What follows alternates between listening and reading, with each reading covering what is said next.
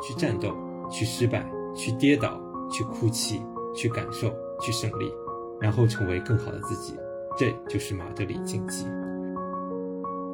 其实这就体现了一个乌拉圭球员在马竞的传承嘛，从迭戈阿隆索，然后到弗兰，再到戈丁，再到。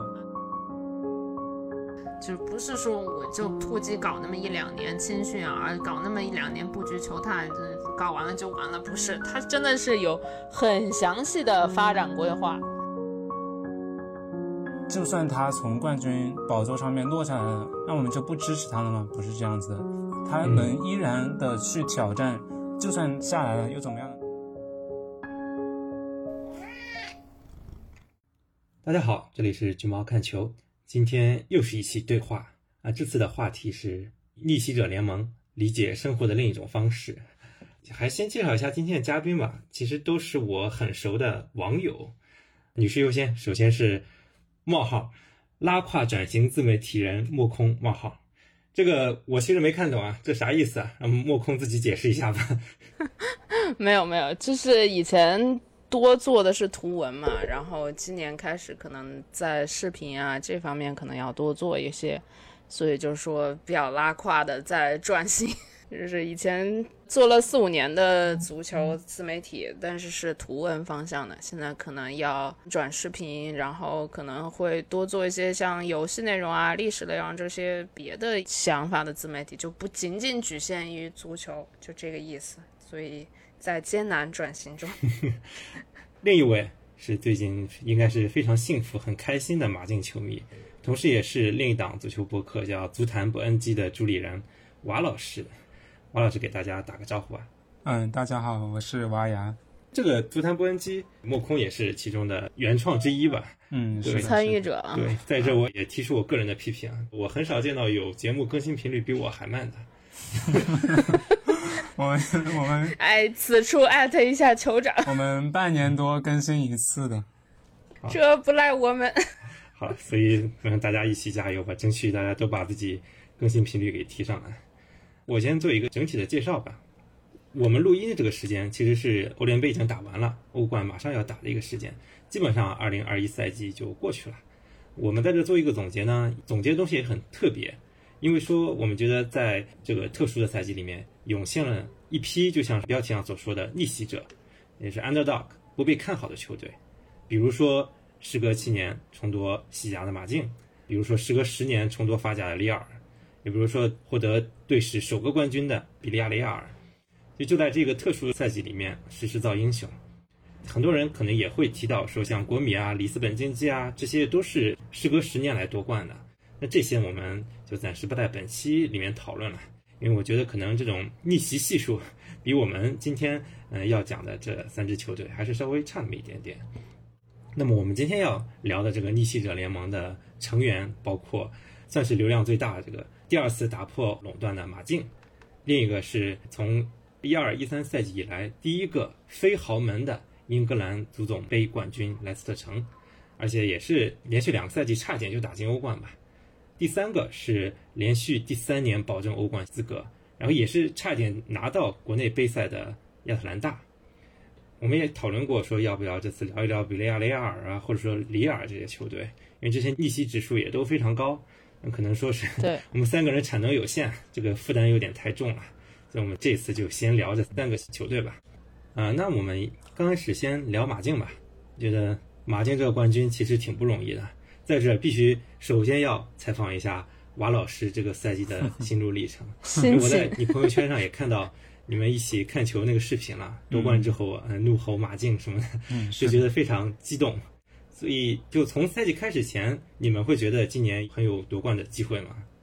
嗯，赛季前的话，我倒是没有想过这件事情。但是随着赛季开始一步一步走到半程的时候，我还是对马竞夺冠抱有比较大的一个。看好的指数吧，但是你看王老师就说啊，我们马竞半程打到的时候，我们就觉得嗯可以抢抢冠军了。我到半程米兰登顶的时候，我就是一副 啊，就是这样的感觉。哎，但是米兰今年其实也是逆袭者联盟当中的一个呀，也时隔七年重回欧冠，对不对？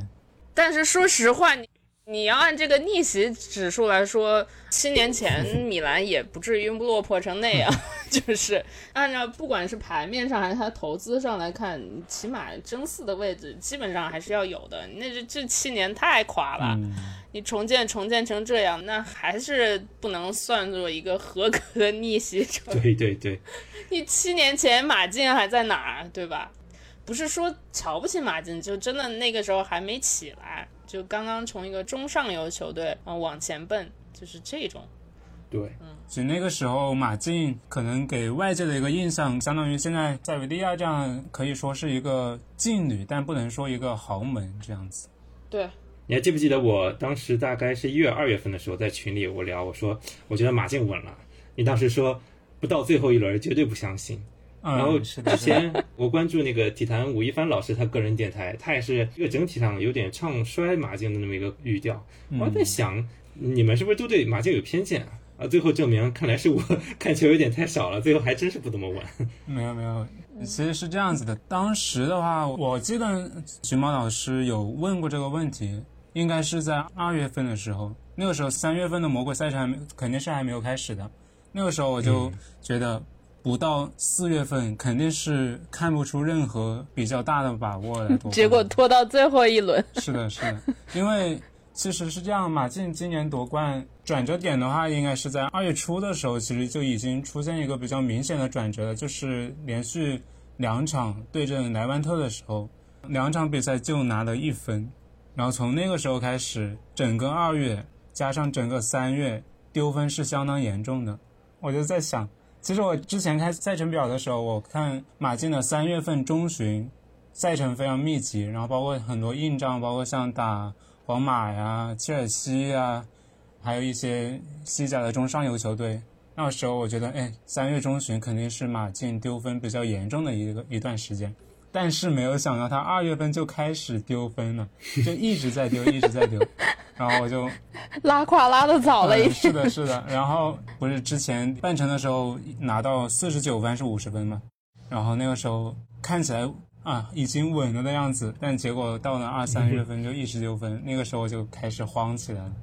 但其实我觉得整体上来看，就相对于往年来说的话，马竞今年其实还是比较有利的一个位置吧。我个人觉得，嗯，因为今年是皇马和巴萨财政最最困难的一个赛季。而且他们也是两个队都在更新换代，但是却嗯不是不太顺畅的一个情况。嗯，马竞虽然说这些年是有一些磕磕绊绊，冠军也是拿的少了一点，但其实已经换了一茬人了。而且今年整体阵容上来看的话，相对是兵强马壮的。比如说锋线有一些选择还是可以调配的。是这样。嗯，对，我觉得今年冠军是水到渠成的。本来一开始我没想说今年马竞有很高的逆袭指数。但后来我反过来又想了一下，哪怕今年马竞是挺有优势的，但是它优势还是这么多年苦心经营积累下来的。呃，比如说人家皇马、巴萨没有在更新换代的时候，马竞先自己就是进行了这种换代，而且也是时隔七年拿下这个冠军，能够扳倒前两名，其实是挺厉害的。包括他们也都知道财力上一个很大的差距，最后这个还是一个很成功的逆袭。莫空其实之前写了一篇文章，叫是《马竞十年沉浮录》，对吧？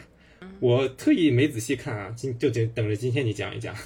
我又把自己不好读文章说的清新脱俗。反正我不知道王老师看了什么感觉，我就觉得我已经写的比较用心了。嗯，我看了一下，但是说实话我没有认真看，因为那天我确实很忙，然后又很累，就没有怎么看别人的像关于马竞任何文章我都没怎么看。莫空姐写那篇文章其实是相当于把近十年。那个呃，拉了个历史，嗯嗯，不管是马竞也好，还是巴萨、皇马，它的整个的，包括像人员的变动啊，然后一些主教练的一些打法、配置上面，可能也会有一比较概括性的总结吧。我觉得写的还是非常不错的。我们就在这儿稍微梳理一下吧。嗯，其实我个人啊，我不知道咱们应该把哪一年定义为这只马竞崛起的一个年份，是一二一三吗？还是再往前拿拿欧联那一年？嗯。这个我觉得还是从一一二开始吧，就是拿了欧联之后，肯定还有一个换代吧。但是换代也就是西蒙尼上任之后，整个体系都在他的掌控之中了，所以我觉得从他上任开始起，不管是中途接任还是怎么的，就应该算他们开始往上走了。嗯，其实拿欧联的话，零九一零也拿过一个欧联，其实主要还是看西蒙尼上任的时间。主要看西蒙尼上任这个节点啊。对，我记得应该是一二一三拿的国王杯是吧？我记得是我我印象很深，因为在那场决赛是加时赛打皇马，应该是法尔考助攻科斯塔打进了制胜一球，然后先拿了一个国王杯。来年第二个赛季一三一四就拿了联赛冠军，那个时候是一个腾空出世的一个。对，一三一四是个比较明显的转折点，比较有明显的收获的一个季节了。然后那个赛季不是比利亚也过去了吗？好家伙，这这这巴萨老送人呢，老老送人头。对，然后后面两进欧冠嘛，但其实还挺可惜的啊。这两次，一次是在最后一秒钟被拉莫斯扳平，然后加时赛顶不住。其实这个这个东西就对他们在心理层面上是一个很大的影响啊。两金欧冠，两次都被皇马，这还是决赛。那你那几年什么，好像四分之一决赛吧，什么的都碰过皇马，而都没过关。嗯，这个对马竞的这心理影响太大。就像我那次跟别人聊，我说这个心理影响就是，尤其是对年轻球员，老球员我就不说了，就对年轻球员，就是有一种感觉，我再也打不过这帮人了。你为什么会聊到这个？就是我跟他们聊那个多特和拜仁的事儿。不管多特换多少茬人，你总感觉多特在拜仁面前就矮人一头，就是那个气势就矮人一头。是他们从很早开始起，你比方说来万转会什么，从就就差不多从那个时候，甚至更往前更推一点，他们的老同志和他们的年轻人都是那种。啊，完了！我再怎么打我也打不过，就是这对，就是我们今天可能要讲的一些青年学院的孩子们就会有这个固有的印象，然后他自己站到场上来，他就会怂，你知道吧？心理上就压力就来了。那你这个再想去怎么靠新一批的年轻人再去冲，去打赢什么皇马，就是打赢拜仁这种巨头吧，就很有难度了。就你必须得赢一场，甚至赢两场，然后关键战中，那你可能才能够带动大家的情绪，就是说我下次不怵你。球场上的心理，我觉得现在是挺有意思的。我我反正最近总在看这些东西。我其实有点好奇，就尤其是马竞第二次冲欧冠失败之后，就马老师如果作为一个马竞球迷，当时会不会觉得运势已尽啊？因为从我的感觉，我当时其实挺害怕，像马竞这种拿了一次联赛冠军，然后冲两次欧冠没冲上去，然后后面可能就像塞维利亚、瓦瓦雷西亚这样，就是回归平庸了。那当时你们自己有没有这种感觉？就那个时候马竞夺冠，我的想法是，可能确实会对这批球员产生心理上，就跟刚才莫空姐说的那样，心理上会产生比较大的一个冲击吧。可能如果要等到下一次再取得欧冠的一个锦标，可能得。换那么一茬人，甚至是两三代的人才能两三茬啊，对，这样等他就没有那个心理影响，他就会好一些。没想到就换了一茬人，就来了第二个冠军。那其实中间有一个欧联嘛，那次欧联我觉得，我觉得真的还是得感谢巴萨和皇马这个。要不我我觉得还是豪门傲慢呢，真的是傲慢，就是把自己打的还可以的，甚至是你像略伦特这种，在皇马其实能不能踢肯定能踢，只不过是他们那个太爱用那个典礼阵的嘛。你说略伦特现在不能在皇马踢一个主力，我觉得不好说，我觉得是可以的，但是他就这样傲慢的把他们送走了。嗯，你现在略伦特简直是可以说。你不能说世界顶级什么这够不上，但是至少是一个非常非常不错的，对，非常不错的一个西亚中前卫了，是吧？那人家成长的也挺好的呀。对，其实马竞能够起来，有时候也你也得感谢皇马和巴萨，因为像马竞这种确实财政啊或者什么资源没有皇马和巴萨多，有时候真的还就是靠皇马巴萨帮忙。嗯，就不管是你买他的人，还是说低价处理他们不想用的人。那其实是给了马竞一个机会，比如比利亚，比如说苏亚，比如说高价把格雷兹曼买走。但我觉得这几个球队都有这个影响。你比方说莱斯特城的因西纳乔，嗯这不是处理曼城的吗？嗯是吧？嗯嗯，就是还有那个埃文斯，好像也是曼联的联的吧？嗯对，这今年都打得不错啊，是吧？那亚特兰大更不用说了，亚特兰大就在贝尔加莫，那几乎就是北方三强的后花园，这个这个没啥可说的，这个那联系更紧密了。我觉得是豪门这方面就是有一个问题，不仅仅是马竞或者什么，就是任何豪门都是为什么他们换代难，他们就觉得一套阵容，比方说我拿了六六冠王是吧？我拿了什么三冠王。这样的阵容，你说你放在我们是一个教练的角度，那我也不愿意换啊。都已经磨合的这么好了，是不是？那我为什么要换呢？尤其是在保证战绩稳定的时候，你一年两年可以，但是你往后三年四年你再不换再不换，那你可能就要错过了新球员的成长窗口期，也错过了换代的最好的窗口期，这是豪门最容易犯的一个错误。他也不敢推。推了他战绩没了，然后舆论又要开始来反扑你，他也不敢贸然的去推一个新人。但是你不推呢，那每一年都有成长的新球员上来呀，那你这个问题解决不了，那这些新球员就只能落到其他的，比方说像马竞啊、莱斯特城、亚特兰大这些，那人家要真的打好了、冲起来了，那可能比你还打得好，是吧？下面的一层，这一些不是领跑的这些豪门，可能他就是敢用新人。嗯，也就是因为他们敢用新人，然后打出来的人也能高价卖出去，所以才会有像马竞这种能够在皇马和巴萨眼皮底下去崛起吧。因为我今天对下午的时候，我查了一下马竞的一些数据吧。其实一二一三年的时候，马竞那时候收入特别低，也就一个亿出头吧。当时就德勤足球财富榜上，他们根本进不了榜单，或者说只是在二十名上下。现在马竞那就是基本实现阶级跨越了，稳定在前十五名、十一二名、十二三名上。当然，他收入跟皇马、巴萨还是有很大的差距，可能只有人家一半儿差不多，三个亿左右，皇马、巴萨都是七八个亿嘛。而且还有西甲公布那个工资帽，工资也是差很多。像巴萨今年工资帽是三点八亿，皇马是四点七亿，马竞只有两点五亿，差的还是很远。但是马竞他能够比较灵活的运用自己的资源，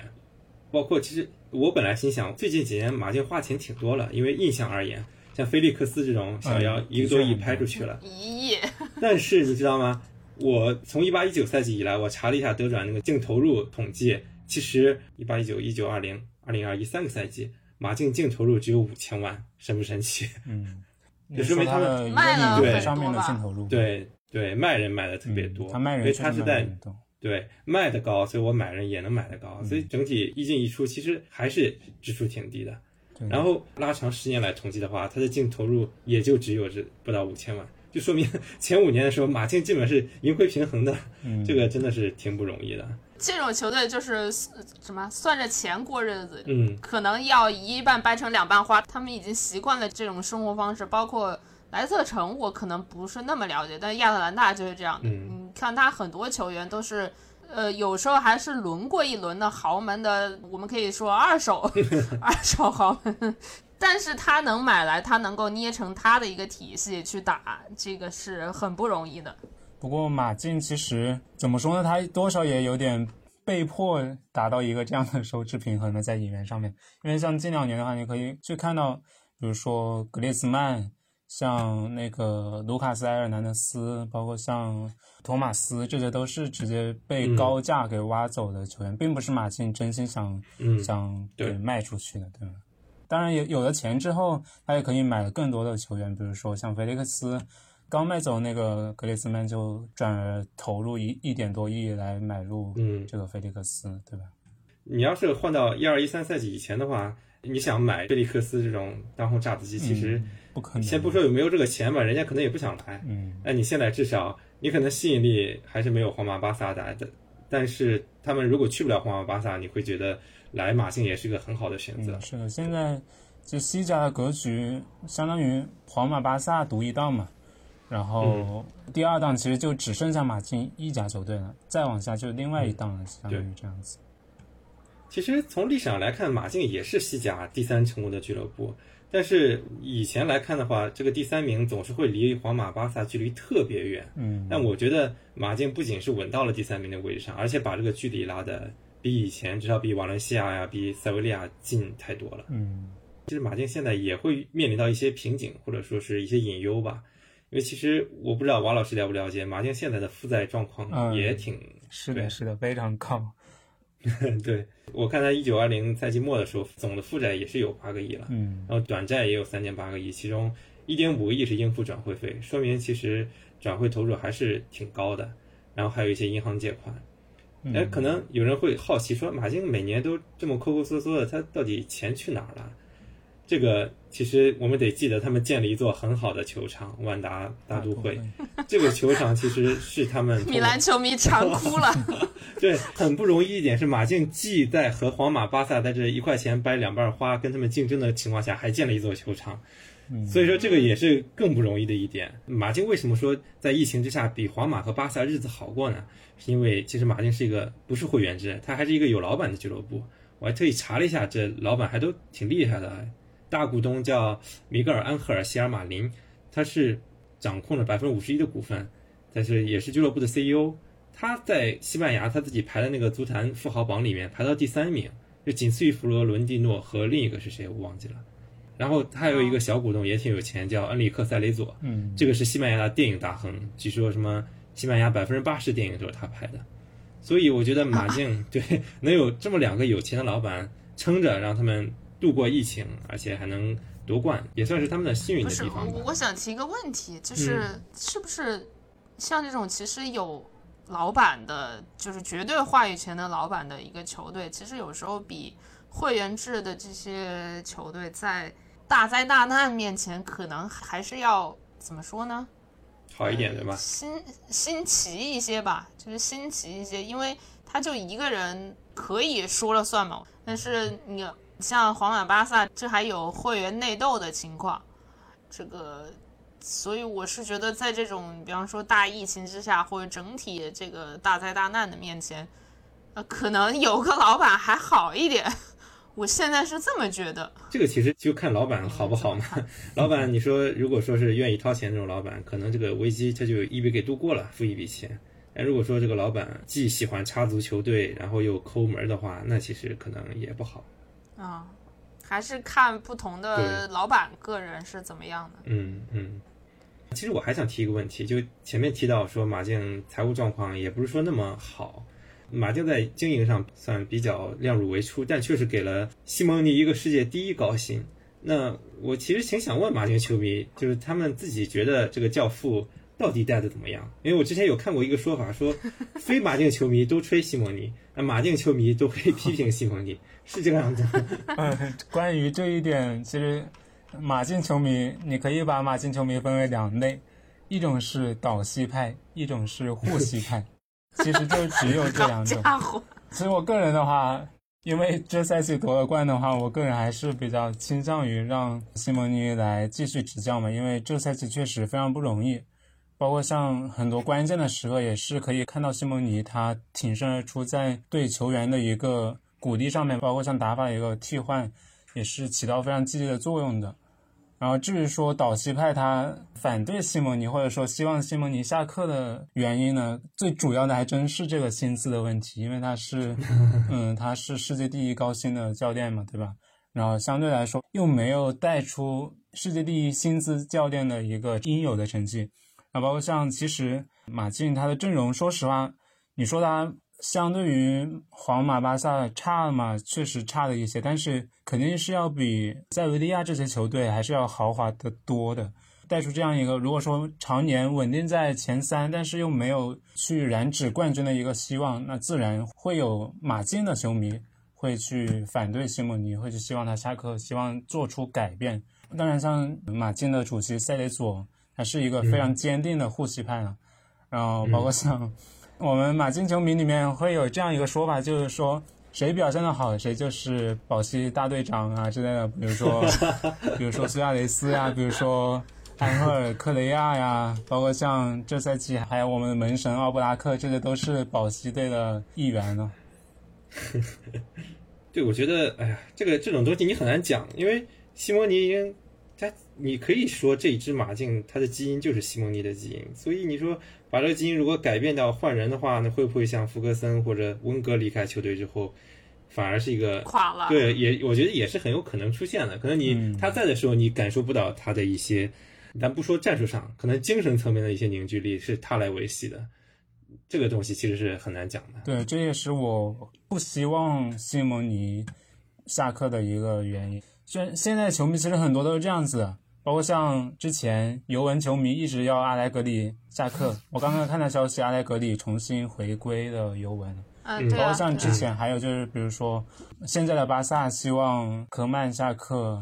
包括像之前巴黎球迷可能也会希望把图赫尔给换掉。这些从事后来看。其实证明了这样的一个想法，在很多球迷看来其实是比较失败的，其实就相当于一个打脸的操作嘛，对吧？所以说，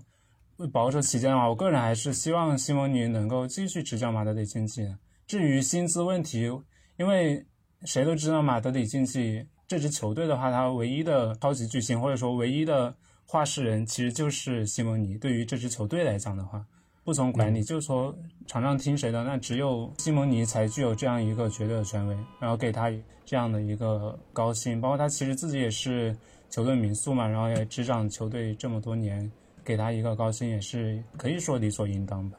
我是觉得像这种怎么说呢，呃，有非常大的教练个人特色和人格魅力的教练执教的球队，在经历一场换血，比方说换教练啊什么的。很难缓过来。你比方说，福格森、温格，包括西蒙尼，都是这种有明显个人特色、个人魅力的教练。相当于整个球队，就像王老师刚刚说的，就是说整个球队唯一的明星就是他，最大的最大的头牌那就是这个教练。那是不是这些球队可能在换帅的时候都会有些问题？对都可能会经历一段比较长时间的阵痛。所以我觉得稳妥起见的话，只要说西蒙尼不要，比如说到哪一天，呃，实在是控制不了球队，球队奔着下半区去了，那不得不去做一些改变。那至少现在这个情况下，我觉得完全可能还是，对对对。我这挺想分享那个马竞官微当时夺冠那天那那一段文案，应该我觉得可能很多朋友也都看过，我要么念一下吧，我声情并茂的朗诵一下。然后说：“为角落里卑微而鲜活的存在，为天地间平凡却坚韧的力量，为深痛巨创无法扼杀的梦想，为狂风暴雨浇熄不灭的意志，为从深渊杀回巅峰的勇敢无畏，为脱胎于琐碎日常的纯粹信仰，为现实真相的苦味和反抗命运的快慰，为漫长冬夜的独醒和不可战胜的夏天。”为今日的求而不得与明日的重新来过，为一百万次的失意和永不低下的投入，去战斗，去失败，去跌倒，去哭泣，去感受，去胜利，然后成为更好的自己，这就是马德里竞技。哎，看完之后，马老师有没有想哭的感受？当时 当时其实这段话确实写的非常好，的，它也是我喜欢马竞的一个比较大的原因吧。那我顺便说一下，我为什么喜欢马竞吧。其实，首先最主要的一个原因，并不是像很多人，因为之前我联赛最后一轮那场比赛嘛，然后我是组织了一个马竞球迷在长沙的一个线下观球活动，然后当时我们中场休息的时候就有聊到这个话题。我问大家为什么喜欢马竞，然后有的人说，因为西蒙尼他的一个人格魅力，或者说因为马竞他的独特的一个气质吧，相对于其他。很多球队比较特殊的一个气质，比如说他的一个防守反击啊，包括像他的一个，嗯，怎么说呢，相当于一种不畏强权的一个象征嘛，因为他对抗的是西班牙的一支皇家球队嘛，对吧？然后也是一直在与豪门的较量中频频取得一些比较令人振奋的成绩。还有的马竞球迷他可能想，因为班上所有人都喜欢皇马和巴萨，所以我要喜欢马竞。心理嘛。是的，是的。但我个人呢，除了说马竞这样的一个独特气质，我可能更多是因为马竞它的一个乌拉圭元素是比较浓厚的。嗯，苏亚，对。因为我最喜欢的球队其实国家队的话是乌拉圭，啊、当然国足也很喜欢，戈丁啊、西门内斯啊什么这些，因为因为乌拉圭，然后我就开始慢慢的关注到一些有比较多乌拉圭球员的球队，包括像我的意甲比较喜欢的一支球队卡利亚里，他也是卡利亚里，乌拉哎。别提了，别提了，别骂了，别骂了。嗯，卡利亚里这赛季也非常了不起，真的，他一度是，就我感觉就当时真的不抱任何保级的希望了，但到了联赛的大概剩下三分之一的时候，开始奋起直追，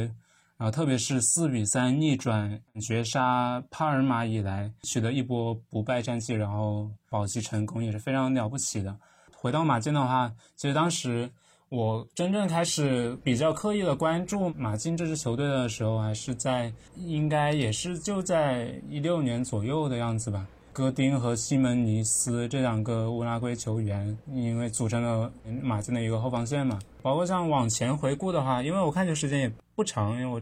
真正开始关注足球的话，应该是在一四年世界杯之后。再往前追溯的话，其实还有比如说那个迭戈弗兰，包括像那个洋葱头克里斯，呃，就是马竞的 C 罗呀，克里斯蒂安罗德里格斯，不知道大家有没有这个印象？嗯，对对对，知道。啊，还有再往前的话，其实我刚才就前两天看了一下马竞的一个 Instagram 的账号嘛，然后他发了一个帖子，他给出四四张图片，一张是苏亚雷斯，他在最后一轮帮助马竞取得二比一的领先，从而实现夺冠。然后另外一张是戈丁，戈丁的话是在一三一四赛季联赛最后一轮，呃，力压头球破门嘛，然后嗯逼平巴萨，然后取得西甲的一个冠军。第三张的话是那个迭戈弗兰，迭戈弗兰在零九一零赛季欧联杯决赛也是梅开二度，帮助马竞取得欧联杯的冠军。第四张照片呢是一个叫做迭戈阿隆索的球员，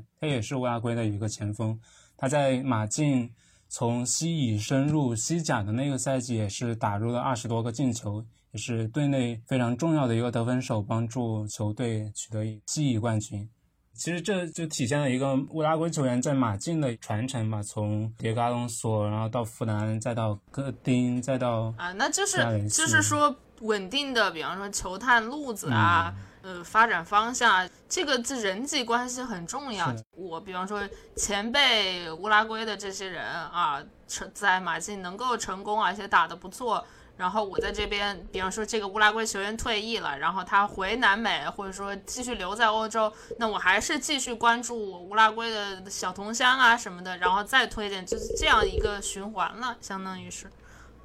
嗯，除了那四个人，包括像什么何塞·西门尼斯也在现在马竞阵中，包括像托雷拉，虽然说今年夏天确定要回去了，但是这个赛季也在马竞起码取得了一个进球嘛，对吧？嗯，包括像马竞，他的除了人员上面，他的一个打法也是跟乌拉圭比较相似的。除了今年可能马竞惯用的一个三五二，再往前回溯的话，西蒙尼时代一直使用的四四二，这也是乌拉圭国家队自从塔瓦雷斯上任以来就一直惯用的一个阵容吧。但是我为什么喜欢乌拉圭？因为我觉得它人口非常非常少，个人又比较喜欢南美文学，然后对乌拉圭还是有一定的了解，然后慢慢就喜欢上这支国家队了。他，我觉得他跟马竞也有很多相似之处吧。嗯，我能感受到，对，确实乌拉圭和马竞上是有一点，至少从我个人感觉是有一些特质上相近的地方。嗯，比如说，都是防守相当的，就给人一种感觉就是挺气质吧。很强硬的这种，很硬，对。但是他也不是说完全没有才华，就像以前的弗兰，像后来呃卡瓦尼或者苏亚雷斯，对，也有才华因素在里面。其实我个人在西甲也是一直很喜欢马竞。我其实是一三一四赛季的时候就开始关注马竞了，那个时候夺冠，我真的觉得太伟大了。马竞官微一直是打的这样一个牌子，就是说，算是自己是一个逆袭者这样一个牌子吧。其实找的定位也挺准的，因为在西甲它就是这么一个定位。包括我今天起这个题目叫“理解生活的另一种方式”，也是这几天马竞天天挂在置顶的这句话。对 对对，所以我觉得可能这就是马竞作为这种咱们暂且把它称为逆袭者联盟的头子吧，这是他就是吸引大家的一点吧。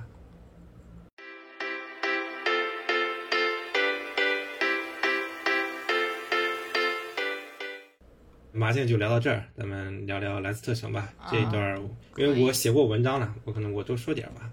因为我我其实觉得莱斯特城的这个故事，可能比起马竞来说，它有它更浪漫的地方。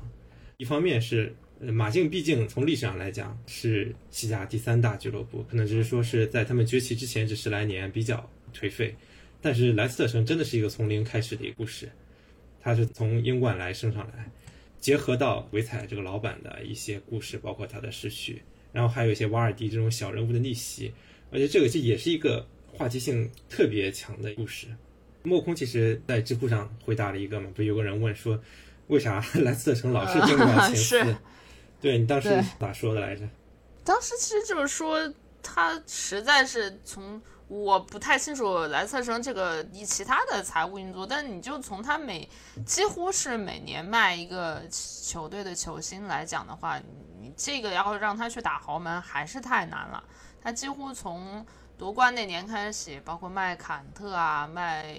马赫雷斯嗯呃、马赫雷斯啊，后面还有什么马奎尔啊、齐奥维尔啊。那你每年都像这样，你卖了，那你就得重新再买一个。那你买一个这个球员，又得重新适应打法什么，至少至少得一两年，他才能够打得比较好。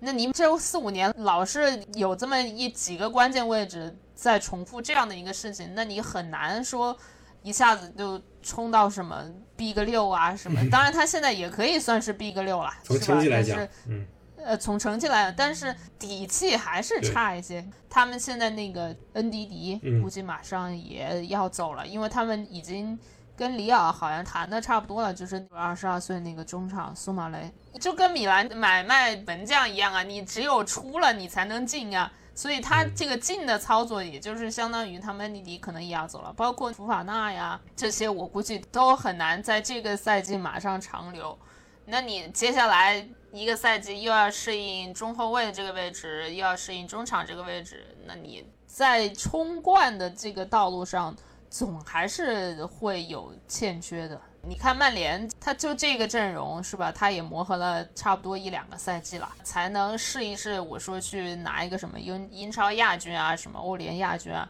那他前面的时候乱七八糟那种操作的时候，老是没有一个固定的阵容想法的时候，那更谈不上啊，这就是这个问题。我那条回复就在你下面回的嘛，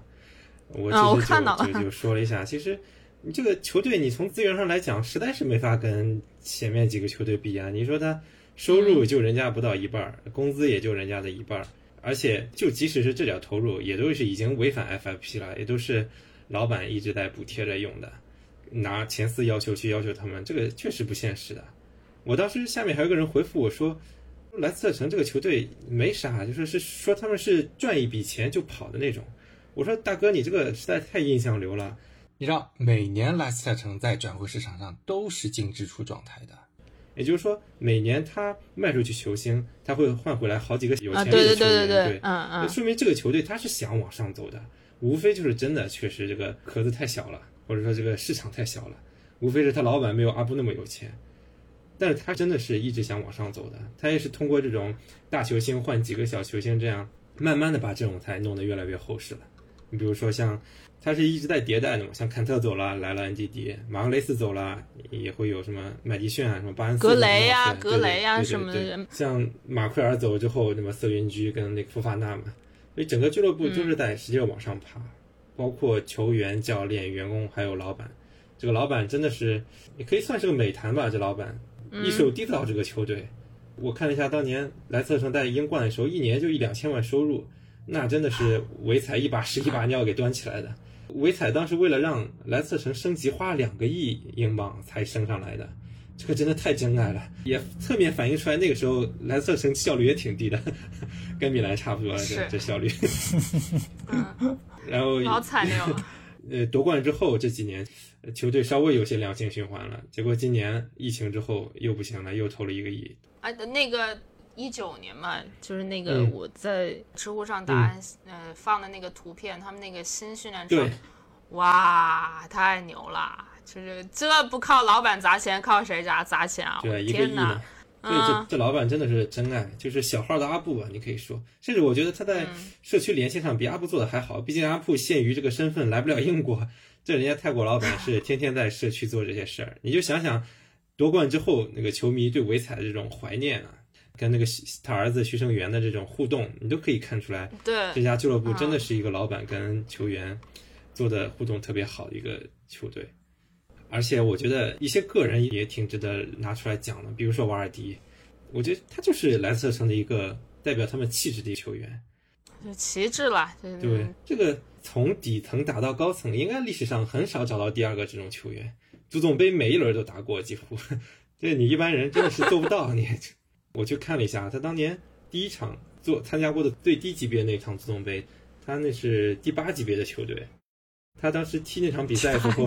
观众有九十六名观众在旁边看着他，然后他进了第一个进球。然后那时候他们晋级之后，全队奖金一千磅奖金，但这一千磅就是够他们一周的开支啊啊！所以你想那时候是多卑微的一个情况。然后瓦尔迪就从第八级别到第七级别，再到第五级别，最后到英冠莱斯特城。就觉得这个整个球队不容易，真的很不容易，挺好的一个故事。是，其实我我觉得罗杰斯也挺励志的。我不知道你们熟不熟悉这个教练啊？嗯，但是罗杰斯我往往跟利物浦球迷没法正常聊，利物浦球迷就是没法理智的看待罗杰斯。哎，王老师之前那个苏亚在利物浦时候，你有看过利物浦吗？呃，没有。一四年之前，我更多是看中超的。那个利物浦其实给了我特别深的印象。咱们不说苏亚雷斯，是因为苏亚雷斯，那不可能是只因为苏亚雷斯而跟罗杰斯没有关系。这个人出身特别贫寒，我也是做过一点功课。就是他二十岁的时候，他当时在雷丁踢球，就膝盖废了啊，对对对对对，踢不下去了。然后那个时候，而且是个是什么遗传性的什么问题，我也不知道。然后反正就是后来就没了，球员的职业生涯是没了。然后后来又去切尔西当什么助教啊什么的。在那之前，其实他奋斗了也得有几年，因为他二十岁退役之后，他是一边打工，因为他那时候就有孩子了，一个老婆一个孩子，他要养家，他一边白天打工，晚上在那攻读教练课程，然后才说考出来证来，先在雷丁当教练，当一段时间之后，被那个当时切尔西的助教给推荐到了切尔西的，才有了后面这一步步往上升。所以这个教练，你说缺点嘛，他确实是有，但是我觉得跟莱斯特城也是挺配的一个人吧。莱斯特城也不是一个十全十美的球队，这罗杰斯他有他很优秀的地方，当然他肯定也有他的缺点。所以整个球队，我觉得从上到下，从老板呀到球员到教练，也都是一个挺励志的吧。唯一的缺陷可能就是，如果说今年他能进前四的话，可能这个故事是一个更好讲的故事。但没进前四，我觉得也挺伟大的了。就是罗杰斯可能对一些年轻球员的提拔也还是不错的，呃，能够改造他们呀什么的。我觉得他的临场不知道是不是跟他的生活或者是经历有关。我是觉得他这个教练临场还是挺多变化的，虽然不见得变得都对，但是他就是敢变，能去结合不同的球员去变这个东西，因为。如果你不是在大球队，就像我说的，整个这个框架有那么几年是比较稳定的，那你像这些不是豪门球队的教练，他确实是比较善于变动一些，因为他要根据每年来不同的球员，他要去进行调整，所以这个也是他的一个优势。但是优势也有可能变成劣势的，就是你变着变着变多了。也有可能他自己也不知道在变的啥，他球员也他有肌肉记忆的呀，也可能会崩盘，就忘了自己在到底要踢 什么了，这个也是他的一个问题。嗯啊，不过反过来说，两个赛季到最后这个样子，我觉得可能是跟那个贝尔萨有点像，像这种小球队，尤其罗杰斯这种比较激进打法，就真的是把球员上半程耗的太厉害了，下半程伤病啊或者体能，真的最后几轮我是有稍微关注了一下。就真的打不过，打谁都打不过。就是整个球队已经，就如果不是曼联上替补送了三分的话，这个可能更惨。就是真的是打不过。所以说，咱们从整个赛季整体来看的话，这个拿第五名肯定是个好成绩嘛。如果我们忽略过程的话，其实也也算值了吧。嗯，可以了。他们拿了一个足总杯，我觉得他们应该是很满意了。对，那个足总杯，我就觉得也是运气好，创队史记录了。嗯，对，是第一个。也是一一三赛季，就是维根拿了一次足总杯之后，就是被豪门垄断了，所以这也是打破垄断了。嗯，我觉得他们还是讲究一个持续发展吧。我不知道马竞的青训这边怎么样，但是我是觉得莱斯特城这边的，包括球探呀、青训呀，都是做的比较有长久规划的，跟亚特兰大这边是差不多的。他不是说我今年就搞这突击搞这一两年青训，我还查到了什么他们的莱斯特城青训学院的教学大纲，我的妈，好细致！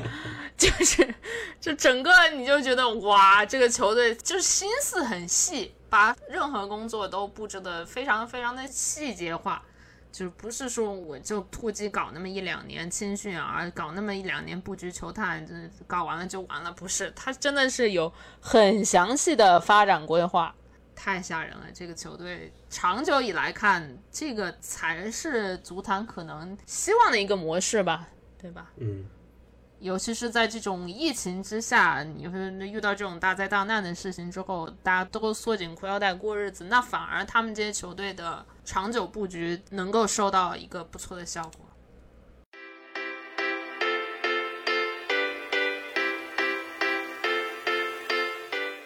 既然聊到了亚特兰大，咱们就直接来亚特兰大这一部分吧。呃，其实上周约的时候，我有点怕今天是这种情景，就是说亚特兰大拿了意大利杯。但是赢了米兰，把米兰挡在了前四之外，然后别说了，这样的话就是 亚特兰大拿了杯赛冠军，然后还是联赛亚军，这样咱们今天这个故事会讲得很好，但确实对莫空对米兰球迷就会很残酷，我就不参加了，还好了直接，还好米兰最后硬了一把，这是携手进了前四。反过来说，亚特兰大这是连续第三个赛季拿意甲第三名，保证了欧冠的资格。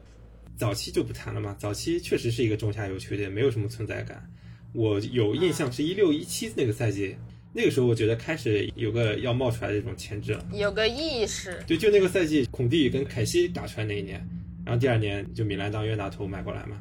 冤大头。那个赛季他们已经拿第四了，但应该是那时候意甲只有三个名额，所以他们就差一点就没进去。当时大家可能觉得就昙花一现了，就那一波人冒出去就没了，结果没想到。隔了一个赛季，一八一九赛季又回来了，他又来了，对，进了欧冠，后面欧冠 五比零还五比一赢瓦伦西亚，进了八强，最后这个也是一鸣惊人了。今年欧冠打的也还可以吧？嗯，这慢慢就变成意甲一个就是一股力量了。你现在觉得就是意甲前三名，跑不了。只看他的一个成绩也可以体现嘛，特别是在欧冠方面，其实这两年意甲球队里面就是亚特兰大打的最好的。对。亚特兰大这个打法，一堆大个子玩命跑，来回这个冲击力，可能是所有就算意甲球迷每个人第二主队都是真蓝黑。个人感觉亚特兰大的一个整个的球风，就相当于一个意甲的一种泥石流一样嘛，他可能比较，你这个也说清新脱俗，也可以说泥泥石流，反正就跟其他球队就有比较明显的一个区别。是可以说是更欧式打法不知道合不合适，可能更现代化一点的一个打法吧。所以更像英超球队，我个人感觉。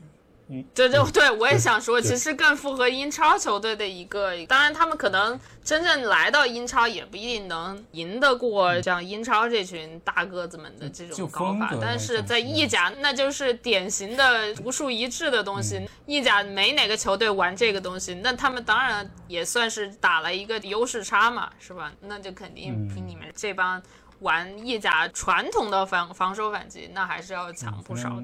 然后还有，刚才我突然想起来，就是你们说稳定进这个前四的一个东西，就是我在翻之前的就写米兰那个文章的时候，我翻到过一二一三一三一四这段时期吧，佛罗伦萨是打的比较好的，他们稳定也是进了意甲前三、前四，呃，前四吧，前四，第四、第五名就是这。但是那个时候因为第四没有欧冠嘛，对，就如果那个时候有欧冠，他们也能打。但是这个球队呢，没有一个稳定的发展的想法，就是还是我刚才说的，打了这一波人之后，比方说他卖了蒙特利沃啊，卖了这些人之后，或者是把教练再一换，那就蒙特拉什么的一换，整个就垮掉了。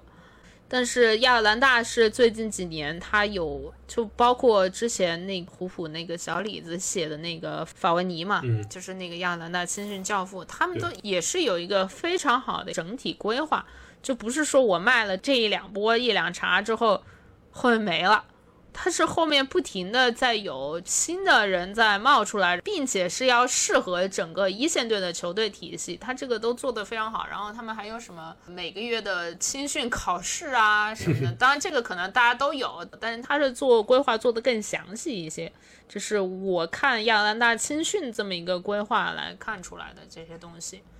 所以这些长远规划才能让这个球队不至于说走了一波人。你比方说。你要是真垮的话，你说当时走了戈麦斯，是吧？对，也是真大腿啊。那你走了这些人，包括凯西和小孔蒂还有卡达，那都打得不错啊，那个赛季。嗯。但是他们离了这些人，他们还能活，但这些球员 离了这个队，能不能活，就是个很大的问号了，是吧？我这个赛季伊利西奇也不要了呀。对啊，伊利西奇也不要了，但是他们也，我个人觉得这还能这其中。他们的主教练加斯佩里尼确实是做的非常非常成功的一段经历了，就像包括之前刚才你们说的那个戈麦斯走的，包括伊利西奇的一个使用，其实他我看他现在已经六十三岁的一一个一意大利教头，能够保持这样的一个成绩，他应该是一六年来亚亚特兰大吧，然后自从一六年之后，亚特兰大的成绩其实就有有一个非常明显的提升了，加斯佩里尼在这其中可以说是一个非常重要的角色。这个亚特兰大体系真的是有股化腐朽为神奇这种感觉。他这个架子放在这儿，只要买到他这个差不多类型球员，他就能让这个球员在这个体系里面发挥出来比他身价更高的一个作用。你要是看数字的话，你会觉得更夸张。就这个球队，他会比莱斯特城、比马竞和他的竞争对手的差距还要大。就是在一七一八赛季之前，他一年一个亿都不到他的收入。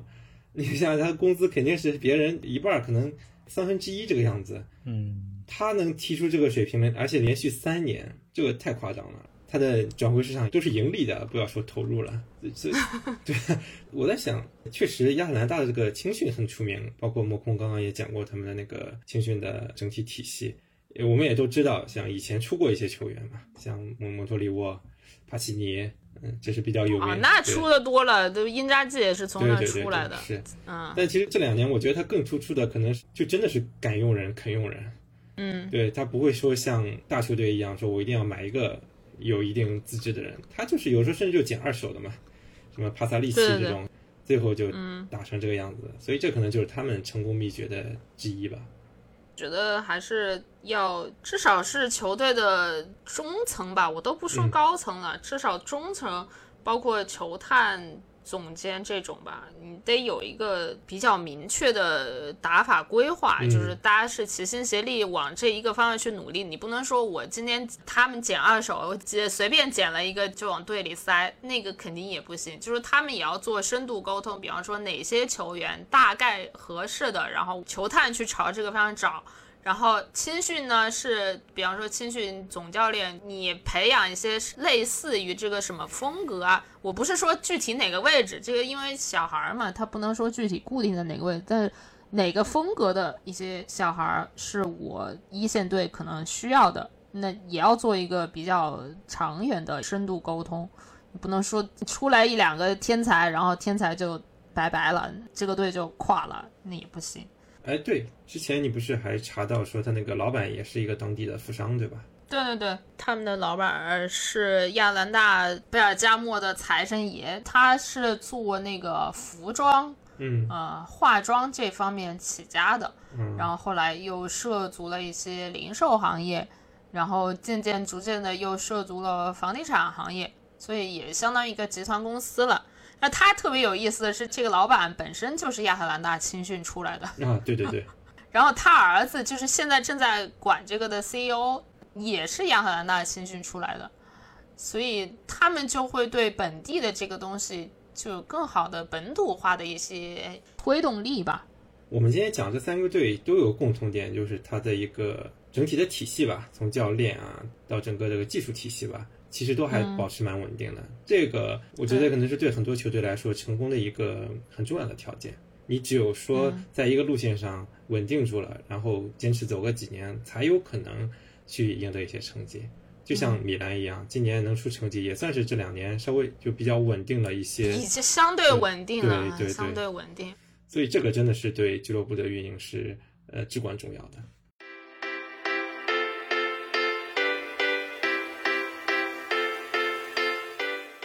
那我们先上升一点，从精神层面上聊聊吧。其实这三个球队，我们为他们鼓掌的时候，就你们俩会觉得从这些球队身上能看到一些什么精神层面的东西啊？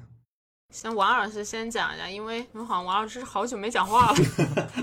哎，嗯，像我之前讲到，我去参加那个线下看球的一个活动嘛，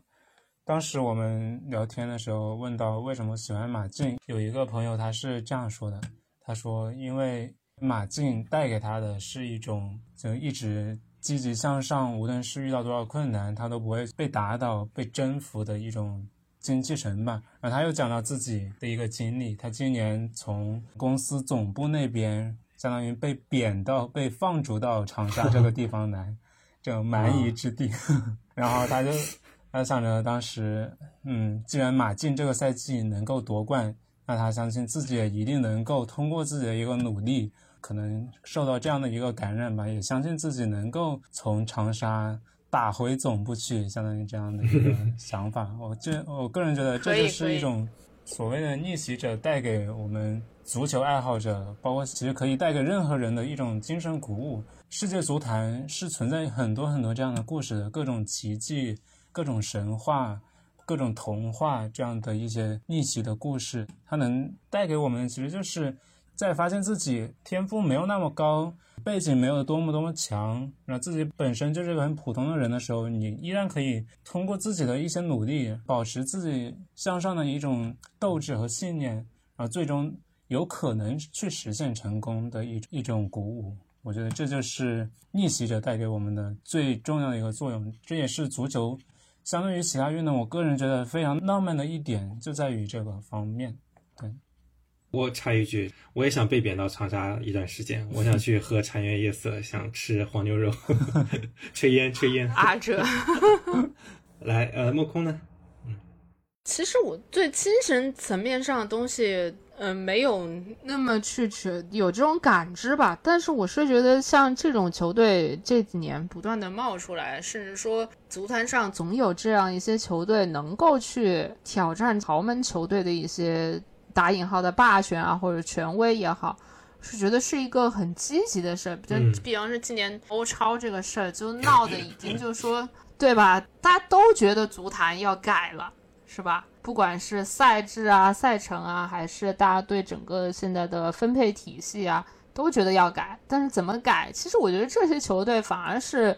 做出了一个你也不能说榜样的东西，但是至少是给你一个提醒的一个东西。这种新训长期规划呀，球探体系的一个健康运营呀，包括你刚才说的莱斯特城的这个老板对他们的社区的一些贡献呢。